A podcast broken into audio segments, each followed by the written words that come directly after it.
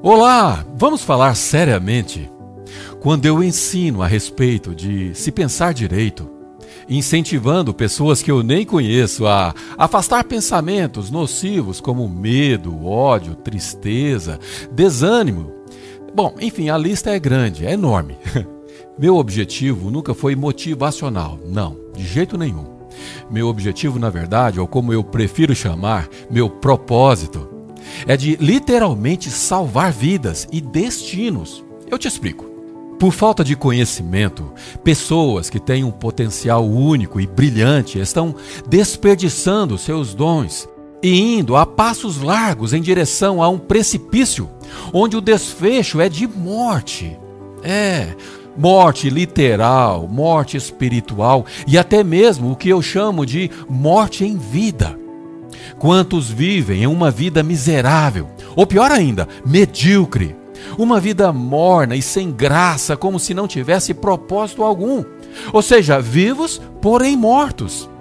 A falta de propósito e de razão para se viver tira da pessoa a esperança. Quantos vivem em tamanha desesperança que chega a ponto de optarem por tirar suas próprias vidas? Estatísticas mostram e apontam que o número de suicídios tem crescido cada vez mais e parece que ninguém se importa. E o pior é que, antigamente, a faixa etária daqueles que decidiam por se matar eram de pessoas mais velhas, cujos motivos eram diversos. Por exemplo, por não aguentar as frustrações de uma vida de derrotas, por pressão dos dias modernos e a busca desenfreada por coisas, por ter ao invés de ser, por não conseguirem conviver com a solidão no final da vida. Mas esses não são mais a maioria desse triste grupo. O que os números apontam é um aumento cada vez maior do índice de jovens que optam por esse destino trágico. Mas afinal, o que faz um jovem em pleno vigor no auge da sua exuberância física, no florescer dos seus primeiros sonhos, a simplesmente desistir de viver. O que pode ser senão a falta de entendimento das coisas, da vida, falta de sentido, de razão para viver, falta de propósito. Não porque não têm, mas porque desconhecem ou não se importam.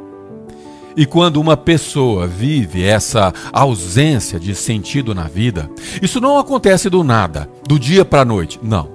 Isso começa com uma simples desilusão amorosa que não foi superada, qualquer sentimento destrutivo como medo ou rejeição, rejeição de alguém que se ama muito, como um cônjuge, de um pai ou de uma mãe, as crenças de não merecimento e de escassez podem tomar conta da mente de uma pessoa tida como normal.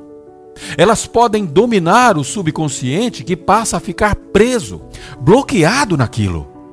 A nível molecular, nossas células são formadas por moléculas que são verdadeiras usinas, que usam energia para processar e transportar essa energia por todo o nosso corpo uma engenhosa logística molecular que deixa qualquer cientista, observador ou pesquisador como eu fascinado por tamanha harmonia e beleza. Por trás de cada molécula existem átomos formados por elétrons circulando em alta velocidade em torno de prótons e nêutrons. Partículas que vibram numa frequência cujas ondas conectam a outras partículas que comunicam entre si, formando tudo o que conhecemos como matéria do nosso mundo real. A cadeira que você está sentado, talvez, a casa que você mora, a cama que você dorme, o seu próprio corpo, cada um dos órgãos e tecidos que compõem o seu corpo, todos estão interligados de alguma forma. Se cada matéria, na sua própria frequência, vibra e se conecta uma com as outras, então podemos deduzir que você está conectado comigo e nós estamos conectados com o mundo que vivemos, embora em frequências diferentes. A isso a ciência chama de entrelaçamento quântico, que nada mais é do que uma rede que se conecta e que conecta todo o universo que conhecemos. E antes que os religiosos legalistas de plantão por aí comecem a me criticar, Precisamos saber que toda essa perfeita mecânica quântica foi criada por Deus, um Deus criativo, poderoso e de inteligência inescrutável. Sim, um maestro que decidiu e determinou que fosse assim. E, portanto, esse fato que hoje já podemos cientificamente medir e testar, são o que são porque um dia ele quis que fosse.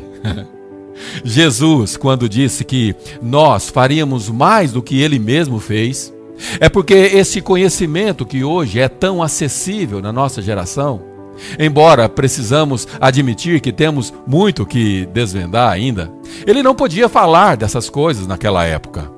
Entretanto, ele certamente usou desse mesmo conhecimento quântico para fazer as coisas que ele fez. Duas partículas quânticas podem compartilhar seu estado instantaneamente, ou seja, numa velocidade muito superior à velocidade da luz. Fenômeno dado como impossível até alguns anos atrás. Einstein afirmou que nada podia ser mais rápido que a velocidade da luz. Estava errado.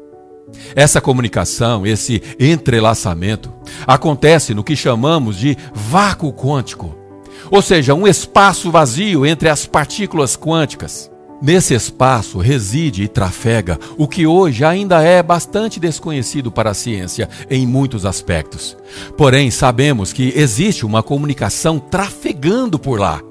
Alguns afirmam que essa comunicação sobrenatural acontece numa dimensão diferente da nossa, diferente do universo que conhecemos. Uma teoria é que as partículas estão ligadas por uma consciência individual, porém entrelaçadas do mesmo jeito.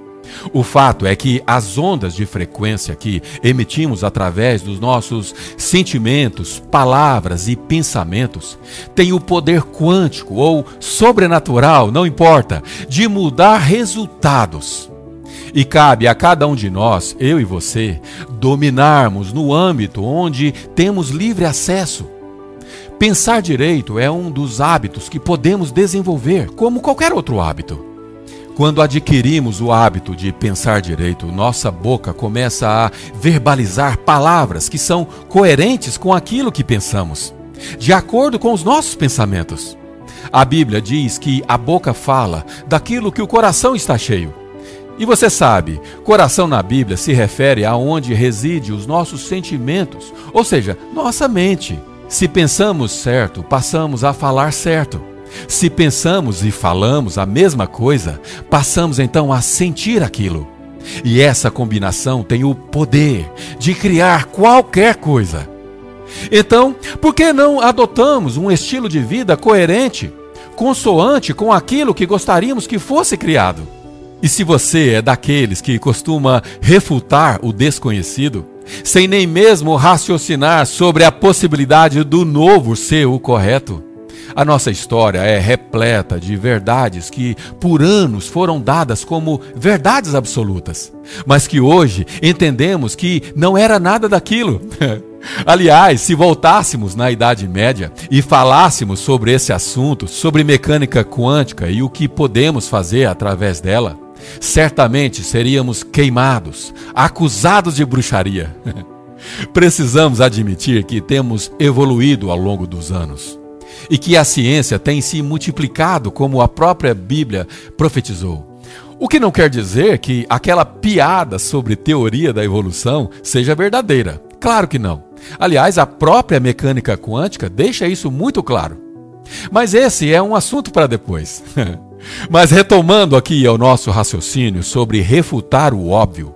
Ou seja, se você é daqueles que nega que 2 mais 2 é igual a 4, seja por convicções religiosas ou por teimosia mesmo, procure comprovar por si próprio os resultados desse experimento. Experimente mudar seus hábitos e observe os resultados. Você nem precisa acreditar nas minhas palavras, afinal, talvez você nem me conheça ainda. Mas comece hoje mesmo, pela transformação da sua mente, usando as mesmas palavras do apóstolo Paulo. E por favor, não quero que você pense que este novo estilo de vida é fácil, é simples de se alcançar. Não, não é.